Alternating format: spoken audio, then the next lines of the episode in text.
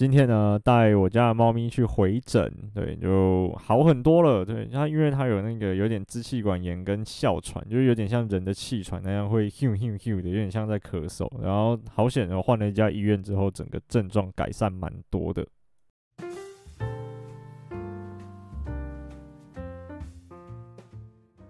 Hello，大家好，欢迎收听《登山者日志》，我是 YOSHIGO。最近啊，蛮忙的，就是一样，我们又快要到了年终的这一段时间。年哎、欸，大家讲年终跟年底，应该都是这个说法吧？反正是一年的中间的这段时间呢，我们很多那种哎研究计划案都要写期中报告。呃，我最近在赶东沙的那个报告，就觉得哇。好累，然后除了赶东沙的报告之外，因为诶、前几集有说嘛，我要换工作，我想要回去山上考代理教师，然后也要一边准备代理教师的，就是一些准备，然后看是要准备一些教案啊，然后或者是要练习试教什么，就也很麻烦，对，也要花心思，然后再来就是要照顾我家猫咪，因为就我爸现在不在，然后变就是猫咪就是我一个人主要在顾。然后他的生活大小事情，我家猫咪真的是超有个性哦，真的哦，有有时候会觉得啊、有点难难照顾它。好吧，这不是重点，重点就是为什么这个就是为什么我最近这几个礼拜，诶，礼拜天都没有更新，都拖到礼拜一才更新的原因，因为真的没有办法。呃，这么快把东西生出来，或者是没有那么多头脑想说到底要跟大家分享什么事情，对，所以才会这样子，诶，拖比较久才更新。然后呢，我昨天就一样想不到要跟他讲什么，因为就是就是最近一直取消。我从呃四月本来要去南湖，反正要去搞我的温度计。对啊，然后后来因为有事，延到五月，然后五月我家的事情又很忙，忙完了五月到六月，然后最近又一直下雨，我根本就没有什么时间可以好好上山。然后看其他人都那个上山多跑了好几趟了，我一趟都没有出发，我就觉得呃 有点对不起大家的那种感觉。反正就尽量啦，我尽量，就七月的时候，呃，要上山调查嘛。对啊，希望天气好一点点啊，这可能就我是接下来的爬山行程，希望顺利啊。对啊，然后呃，今天呢，就想要来跟大家再继续分享一些呃关于焦山的事情，但是今天的焦山又不太一样是，想要讲一点点诶咨询的东西在里面。因为其实最近在写东沙报告，然后再加上老师这学期有开了一堂那种资讯分析特论的课，是给学弟妹上的。然后我我有之前前几堂有去旁听，我以前就修过，我就是那时候还在念研究所的时候就有修过了。只是那一次呢，我们老师用英文上课，然后他就用英文教职群要怎么去分析，然后还要写 code，还要用用 R，然后就是自己写程式，然后去跑。那个是没 完全没有办法听得懂，没有人听得懂，对啊。然后老师就说他这一次重新开课，然后要用中文教。那我就是有去旁听了一些，然后就呃，最近学弟妹他们要交期末报告，就有跑来问我问题啊，问了我也搞不太清楚，我又重新再做了一些功课，然后再读了一点书啊，然后再加上最近在写东沙报告，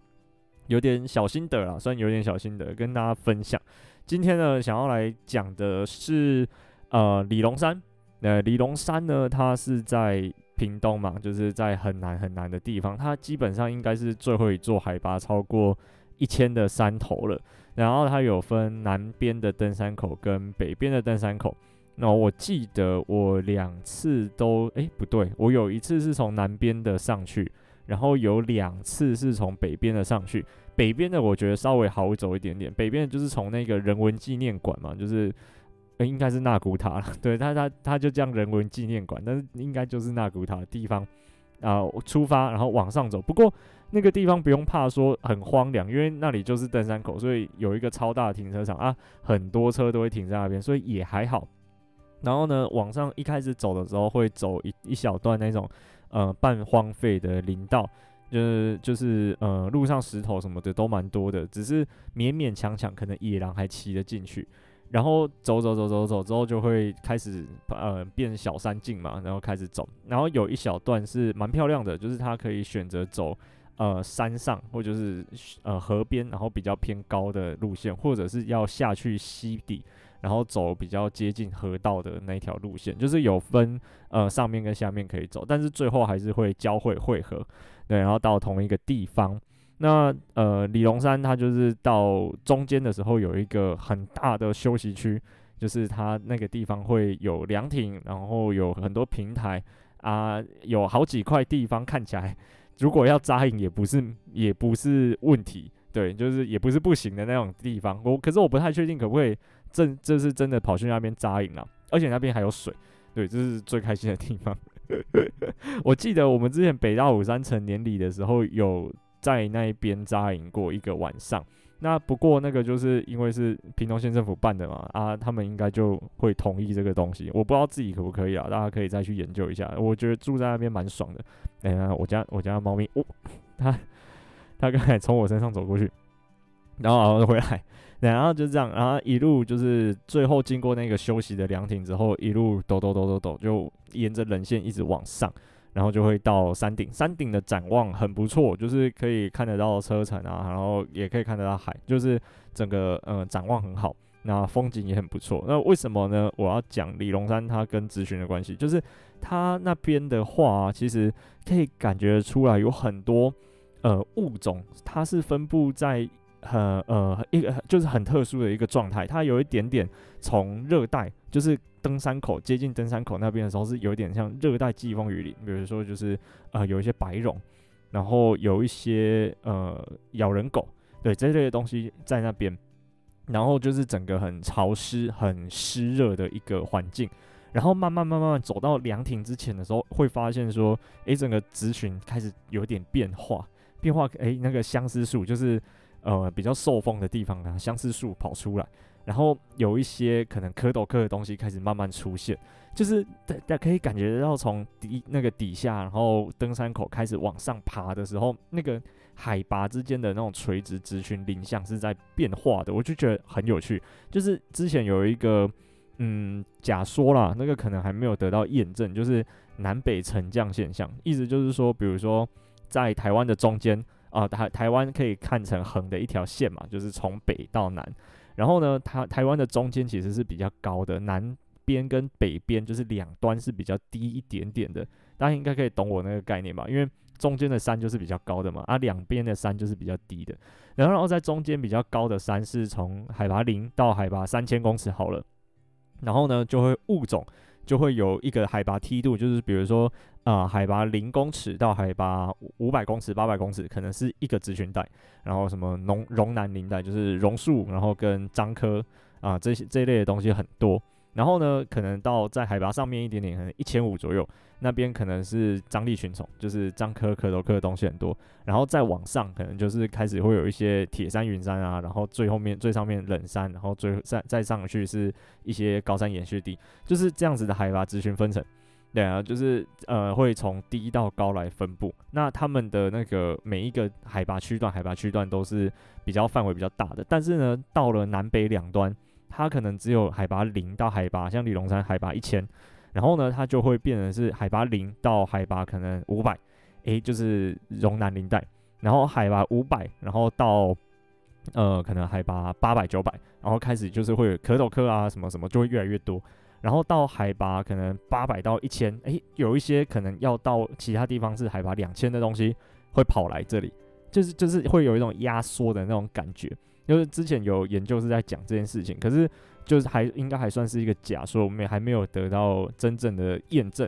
然后可能还需要更多证据来说明说为什么会有这个现象发生。但是这个普遍已经得到大家的认可了，对，然后就是会有这样子的感觉。所以其实很特别的是，我们只要呃从登山口往山顶的方向走，就可以很快速，然后可以在很短的距离里面看到整个族群。然后在垂直梯度上面的变化，就是我觉得蛮特别的一个地方。然后甚至是那边很多比较少见的物种，例如说岭南青刚櫟，对，就是一种比较少见的青刚櫟。大家知道青刚櫟在野外的那个叶形的变化非常非常大吗？就是我们一般看到的青刚櫟，就是叶缘的基部，就是比较靠近基部下半部的地方是比较全远嘛，甚至可能有一点波浪。然后呢，比较靠近先端。的上半部是比较有一点点那种呃一一次一次一次一次类似那种小锯齿小锯齿那样尖尖的这样子，然后有一种是圆果青刚櫟，就是它的那个呃那个尖尖尖尖的，它是圆盾状的。然后我诶、我有点忘记圆果青刚櫟跟岭南青刚櫟是不是同一种？应该不是吧？如果如果是的话，就再纠正我。反正呢，就是那几种都长得很像，我完全搞不太清楚那几种到底是。诶、要怎么去 分辨？呃，圆果青刚櫟跟青刚櫟是分得出来，诶、大概分得出来啦。但是呢，等一下哦，等我查一下，岭南，OK，岭南青刚櫟。然后就是呃，太久没有看这种东西哦，就会 就会就会变这样子。OK OK，应该是不一样的。岭南青刚櫟看起来是有点毛毛的，对，叶柄有披绒毛。然后，我们很多那种形态学名词都这样，就是呃，比如说什么先端，然后尾尖怎样怎样歪基，然后然后那个披密披绒毛，然后密披刚毛。我们想绒毛跟刚毛，然后还有什么密披什么什么什么毛，然后短绒毛跟长绒毛又不一样。然后真的是很靠感觉在在分的，我就觉得 有有点难了。然后就这样，就是他开始有一些这种蝌蚪科，它青刚櫟是蝌蚪科的。蝌蚪科是什么？就是《冰原历险记》里面，呃，那只松鼠在追的那个东西，就叫做蝌蚪科。就是一般人会讲什么松果啊，就是这个东西，诶、应该是这样啦。对对对，就是这一类都叫做蝌蚪科。然后就是岭南青刚櫟，它的分布其实蛮狭窄的。大概就是呃恒春半岛，然后进水营啊，然后寿卡啦，然后到男人山啊这个区段会有。然后呢，在李龙山靠快靠近山顶，可能大概剩下几百公尺、五百公尺、四百公尺左右的那一条棱线，很直的那一条棱线上面，左右两边都有。而且觉得哎、真的还蛮蛮特别的，就是那个地方其实是很受风的，就是东北季风的影响是非常大的。其实，在恒春半岛这个地方哦，如果从呃，他们那种植植植物区系的角度来看，他们可能会把它分成呃热带季风雨林的环境，就会会加一个季风这两个字，就是因为那一个地方他们受到东北季风的影响非常的强烈。然后为什么会叫热带？是因为它在呃北回归线以南嘛，就是比较靠近呃副热带到热带的这一个交界处了。然后呃季风就是有风在吹，雨林就是因为他们这个地方有点类似那种。呃，热带雨林的环境非常潮湿，然后多雨，但是呢，又不是像热带雨林的那种呃全年多雨，然后全部都很潮湿，很多沼泽地的样子，就是这样子一个很特别的地方，因为它会受到季风的干扰。然后最近我们有一个学长，他的博士毕业，然后他其实一路从之前硕士到博士，然后发了好几篇 paper。全部都是在讲，就是在在南仁山那个区域，它的呃植物，然后受到东北季风影响，然后而产生的一些，比如说组成的动态变化，然后或者是他们一些更新演替过程中的一些发现。因为那个男人山那边有一个长期的动态样区，应该是有几十年的。呃，历史那个累积资料非常的不容易哦，从过去一直这样子，呃，每几年每几年就会换一批人，然后来去调查那里的植物，然后每一棵树都有编号，所以等于说我们今年在调查的时候，我们就要找到上一次调查的人，他这一棵树的编号的记录，然后我们再把它搭配，例如说它的呃直径，就是我们一般呃统计树木长得多大，都是用它的直径，对，跟树高。然后，然后还有树冠幅这些等等的资料，然后来去算说，诶，这个地方，比如说它是它是东北季风的受风面，然后这里的植物组成大部分是什么？然后它们在这五年之间长大了多少？然后或者是消失了多少？然后或者是说，呃，这五年之间在东北季风的受风面跟东北季风的背风面之间的植群组成变化差在哪里？然后，然后为什么会有这样子的差异？就是这些问题其实是很值得去讨论，然后也很多问题都还没有被解决的，就是还蛮有趣。啊，那李龙山其实很长，就是可以看得很方便啦，就是可以看得到这个现象，就是他们呃，我们从低海拔的登山口开始往上走，然后一路走到山顶的时候，仔细观察植物，就会就算不认得植物，也可以感觉出来说。啊，那个森林是有在变化的，从比较潮湿闷热，然后到上面，诶，风很大，然后呃那种树啊都被吹得乱七八糟，然后那个树的那种呃物种，然后或者是叶子的形状，哎开始慢慢在变了，就是就是会有这种差异，还是觉得蛮有趣的。所以李龙山它其实是一个呃我们怎么讲，就学植物的人啊，应该是就是学植物的人一定都会去一次至少一次的地方，因为就是会想要去看那个呃整个植物在。组成在垂直海拔梯度的上面的一个变化，对的差异大概是这样。就是下次去李龙山的时候，可以啊、多观察，然后多看看，就是会可以发现得到说，在比较高棱线的地方、受风的地方，跟在比较低溪谷的地方，哎、的物种组成就真的都不一样。然后那种森林给人的感觉哦也很不一样。然后，然后第二个，第二个是。那个浸水营古道啊，也是一样。浸水营古道其实也是一样，就是我我觉得他们他他们在恒春半岛的这些山头啊，都会有这样子的一个感觉。像一开始我们从大汉林道那边进去的时候，是在比较靠山的这一侧嘛。那翻过，我记得有一个地方，然后会有一点上，有点像越岭点那种感觉，会到棱线的另外一边，然后会开始下坡。到到那个点过去哦，会突然发现那个天气会不太一样。就是我们在这一半的时候，可能没有什么雨，或者是没有什么风，但是一翻过去就会发现，诶，那个风明显跟雨明显变大了。对，就是这种感觉。然后到那一边，到那个呃越岭点，我就我就先叫它越岭点，因为我不太确定那个那一个点要怎么称呼。到那个点的时候，也会觉得说，这里的物种跟一开始在大汉林道里面开车的时候的那个物种观察到的。诶、欸，就又有点不太一样，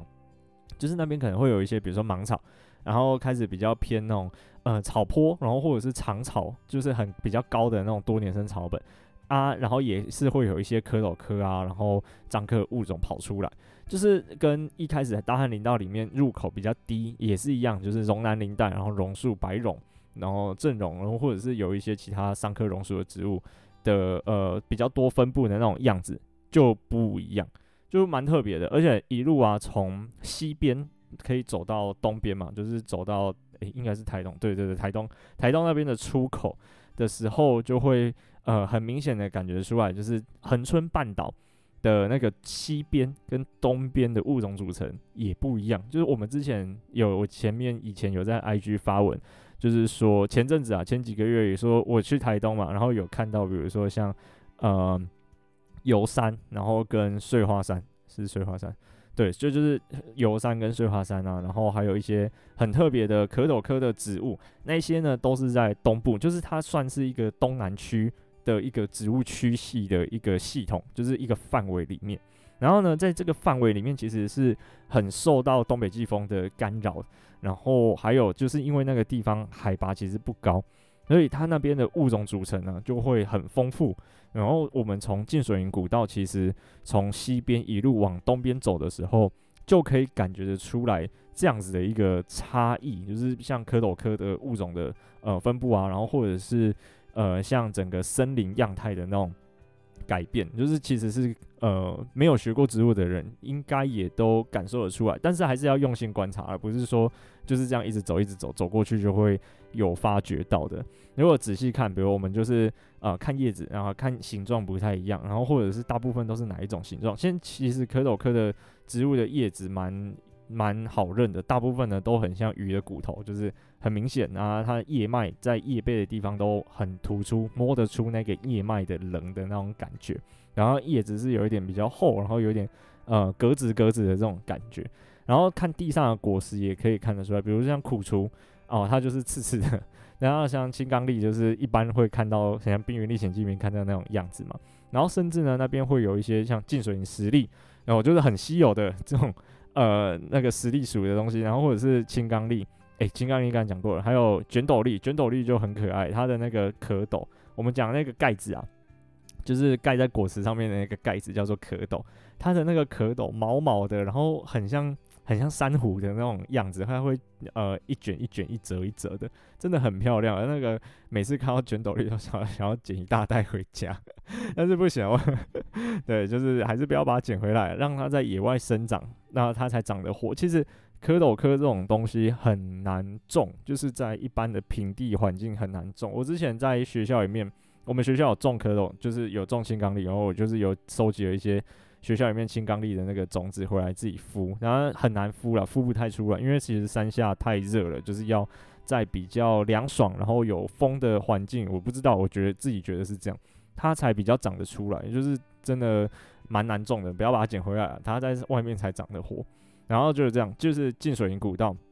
也很值得去走，就是可以从西边，然后低海拔一路到中海拔、高海拔，哎，中高海拔，就是到以南部就是这种有南北沉降区域来说啊，就是算比较高的地方了嘛。然后再一路下降到东部，就是等于是一个剖面的那种感觉，把台湾的恒春半岛垂直的呃横切啦，就是横断的那种感觉，就是横切一刀。然后可以看得出来，有海拔低高，然后再到低的那个族群的变化，那就是一个很有趣的一个范围的一个地方，就是跟南人山那个地方比，又有一点点不一样的感觉。南人山那边就真的是比较湿热，然后海拔比较低的一个环境了，但是在浸水营古道跟在里龙山那个地方，就海拔会稍微再高一点点，所以可以看到一些诶比较特别的东西。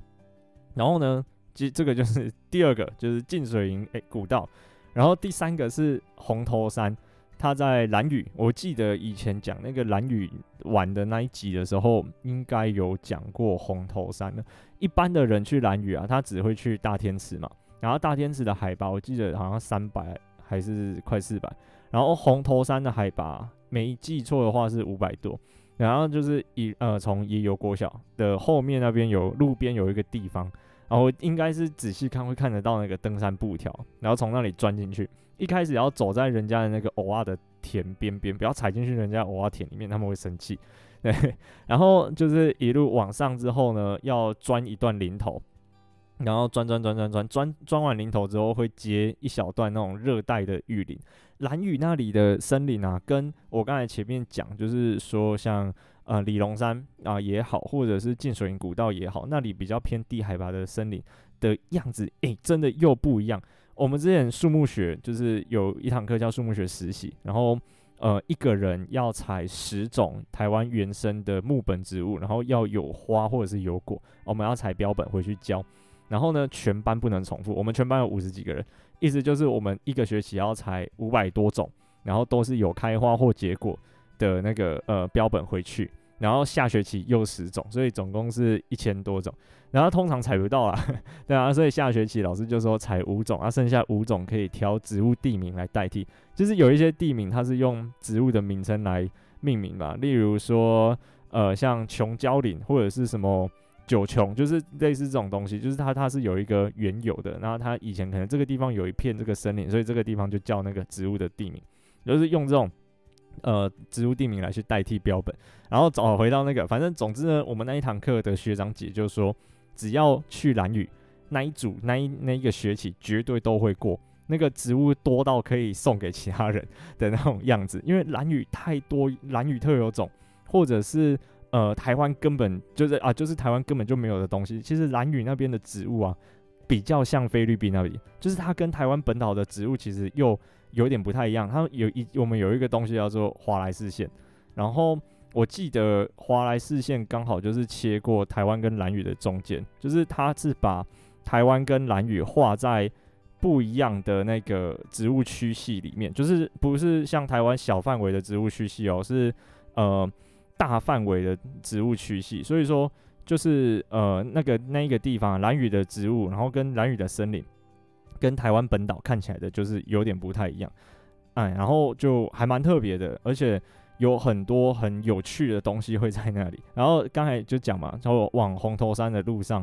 哎，穿过那一片林头之后，又会接嗯热带的森林。那里的森林如果有去过蓝屿，然后去过大天池，就会知道很泥泞，对不对？就是很多泥巴，然后水很多啊，不管哪一个季节去。感觉都是这样子湿湿黏黏的，那个就有点像比较标准的呃热带季风呃热带雨林的那种环境，就会长那个样子。对，然后呃在往红头山的路上也会经过，然后最后一段就是接近山顶的那个地方啊，其实就是林头，很多的林头 都走在林头的林头的树根上面，快疯掉了，超多的，然后超恶的，就是要一直钻啊，林头的叶子又刺刺的，真的是走起来不是很舒服。然后上去之后展望还算不错，就是可以看得到，嗯，北边的那一座我记得叫蛇什么山，蛇头山吗？好像是。然后跟后面比较靠，呃，大天池那一个方向的那个山棱，而且还可以看得到青青草原。就是红头山展望还蛮不错的，而且我记得红头山是小百岳之一，所以有去蓝雨的话呢，也可以看看。其实如果想要知道的话，可以去 Google 打那个华莱士线，然后空格，然后兰屿，就可以发现很多的那一种呃资料是在讲说兰屿的植物，然后跟动物的那个跟台湾本岛之间的差异。因为其实过去就有很多学者跑去兰屿。像呃日治时期到现在，然后就啊、甚至日治时期以前就有很多就是国外的学者，像西边西方欧洲那边的学者来发现，就是说，哎蓝屿的一些动植物像其实跟台湾本岛是不太一样的。例如说像是呃那叫什么，有一个象鼻虫啊，球背象鼻虫，然后就在蓝屿发现很多不同的那种呃背部斑纹的颜色嘛，然后跟台湾本岛的又不太一样，对，就是这样子的一个状态。所以说虽然蓝屿离台湾很近啊，但是在整个植物区系，然后跟植物分布和传播的这个历史上面，他们呢跟台湾本岛的那个传播是不太一样，就有点像是台湾跟日本很近，但是呢，台湾的植物跟日本的植物其实差差非常的多，就是呃一个是温带，然后一个是副热带，然后所以那个植物相又差很多。那台湾的植物是从哪里来的？就是。呃，可能是从比如说横断山脉或者是喜马拉雅山山脉传过来的，对，然后就是就是就是过去那种生物地理学的呃历史，然后或者是他们传播的路线跟他们之间的亲缘关系，然后造就台湾现在这个岛，然后有这些样子的植物的呃社会的分布，就是族群的分布，然后再来就是恒春半岛这个地方，因为它在比较靠近南边，然后它刚好又有切到一点点那种嗯热带副热带交界处。所以它那里的植物又跟整个台湾本岛又不一样，然后整个呃物种多样性跟生物多样性又是台湾比较高的一个区域，就蛮特别的。然后那个地方的呃山爬起来，我不知道大家会不会有这种感觉，就会跟呃北台湾、中台湾，比如像火焰山好了，火焰山它也是从海拔很低开始爬嘛，然后它的海拔也不高，可是就会觉得，诶，火焰山的植物像就没有像里龙山或者是呃像浸水营古道。来的这么的丰富，因为就是呃，它会感觉就是比较单一，然后就是在那个区块都差不多的植物嘛，和类似古关七雄也是一样的感觉啊。但是一直到蓝雨或者是到呃李龙山，然后到恒春半岛这个区域，寿卡，然后南人山这个地方，它的植物的那个在海拔垂直梯度上的变化是非常明显，而且非常多样的。大家下一次去的时候，真的可以再仔细的看一看。我是觉得还蛮有趣的啊，然后我觉得呃要讲到大家都很清楚，可能真的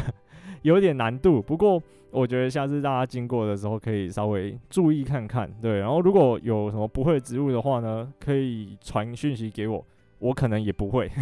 我会再传讯息问其他人啦。然后或者是大家可以上传到那个 iNaturalist，我之前有稍微讲过这个 app 嘛。就是它，我们可以上传，然后它就有点像是分享生物多样性的社群平台，我们就可以呃在上面说我们发看到了什么物种，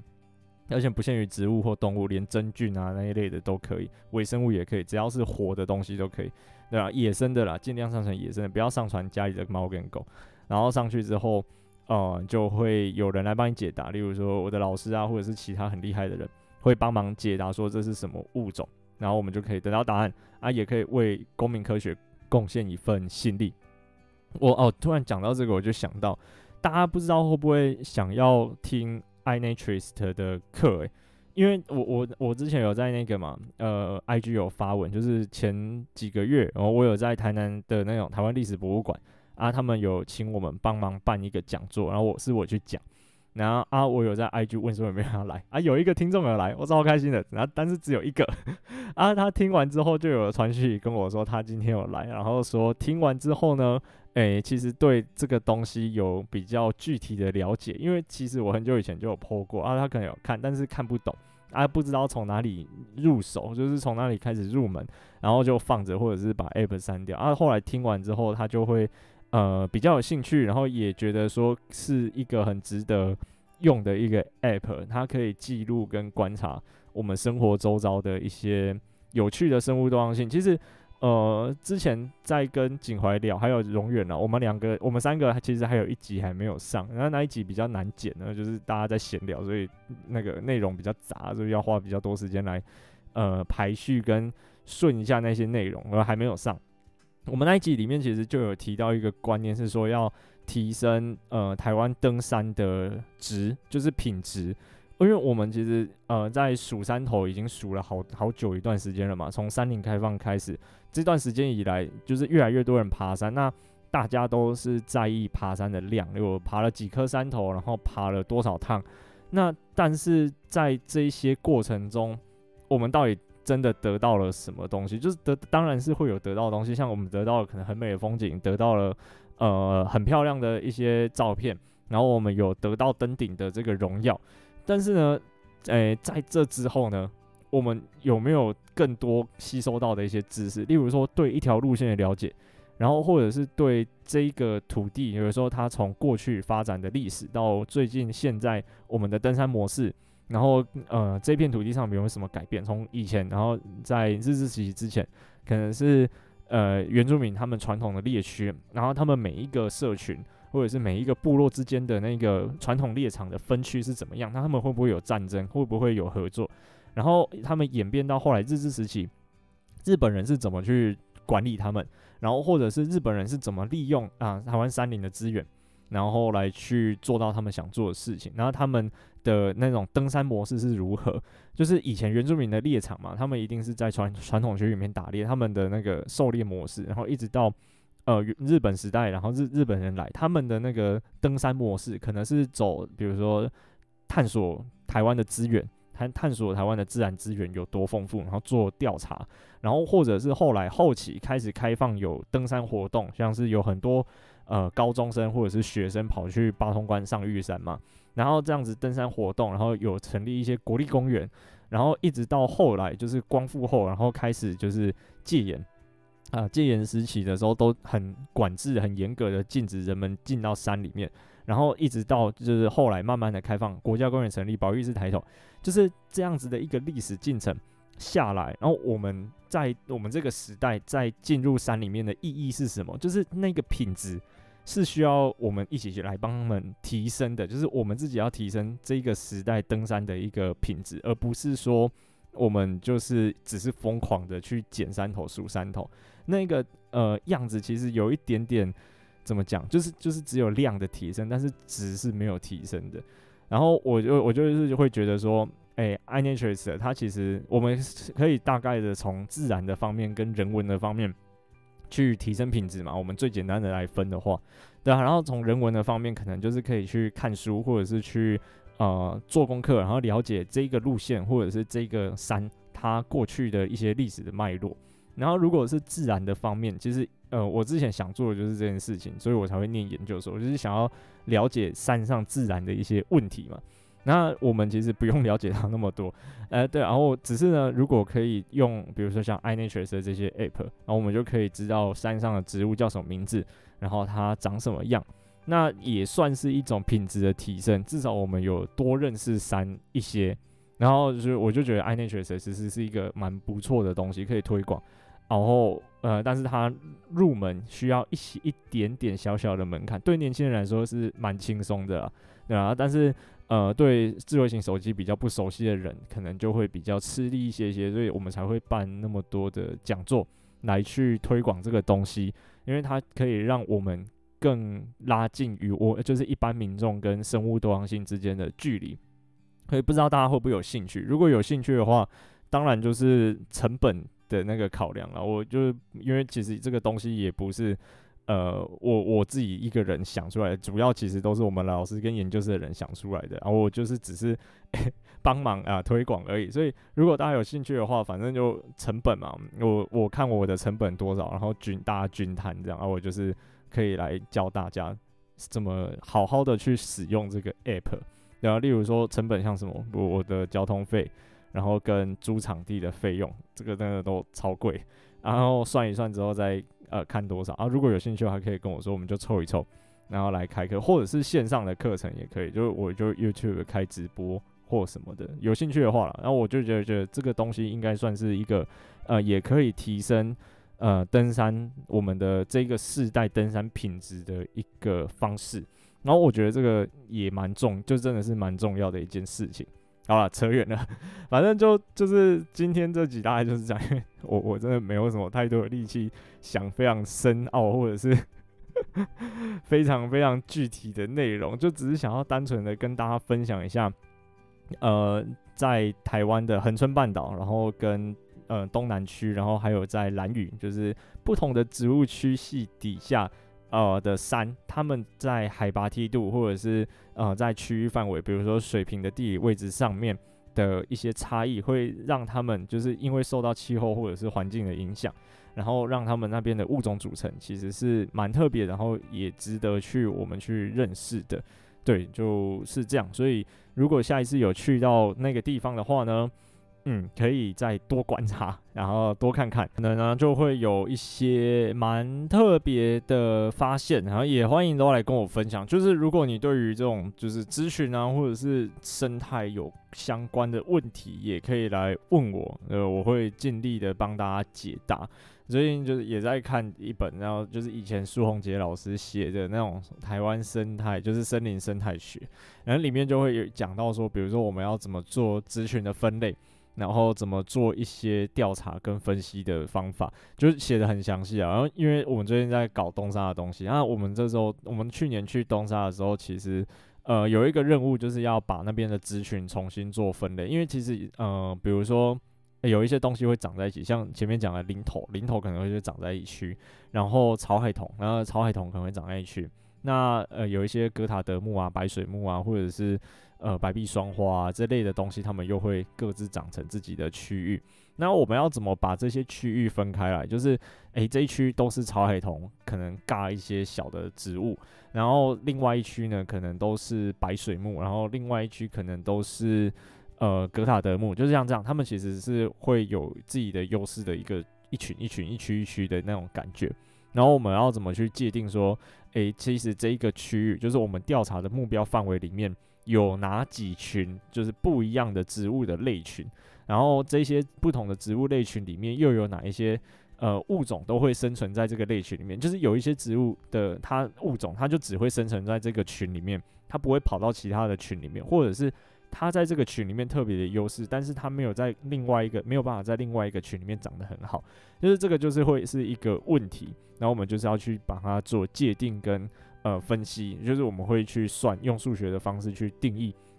说每那这个物种跟在这个植物的群落跟这个植物的群落是物种组成是不一样的，那它们不一样在哪里？然后呃差异有多少？就是我们会去算这个东西，然后就在那本课本里面有，就是我其实也是我们研究室主要在做的事情啊，所以有问题的话都可以问我。然后呢，游子界出新书了，就是横断台湾啊，然后有兴趣的话都可以去买。他就是在讲我前面在讲的那个呃植物生物地理学的一个概念，那他在讲说台湾啊跟横断山脉。植物之间的连结到底是什么？就是可能是以前小冰期的时候，然后有一些植物跑过来，然后那那这些植物就盘踞在我们的台湾的高山上面，那像小檗，然后他最喜欢的小檗，然后这个物种它的那个之间的亲缘关系，就是台湾跟横断山脉之间的小檗，然后他们是诶、怎么样子的传播的？然后他们的历史渊源是怎么样？然后还有他很多在山上调查的故事，都写在这个书里面的。然后就是他三不五时，三不五时就会一直问我说要不要去横断山脉找他一起爬山。我就觉得哦，超想跟他去的。反正这本书很值得看啊。然后像他上一本书是《通往世界的植物》，也很值得看。就是如果对山上的一些生态有兴趣的话呢，这两本绝对要看。OK，好，就这样。我是尤师傅，我们下次再见啦，拜拜。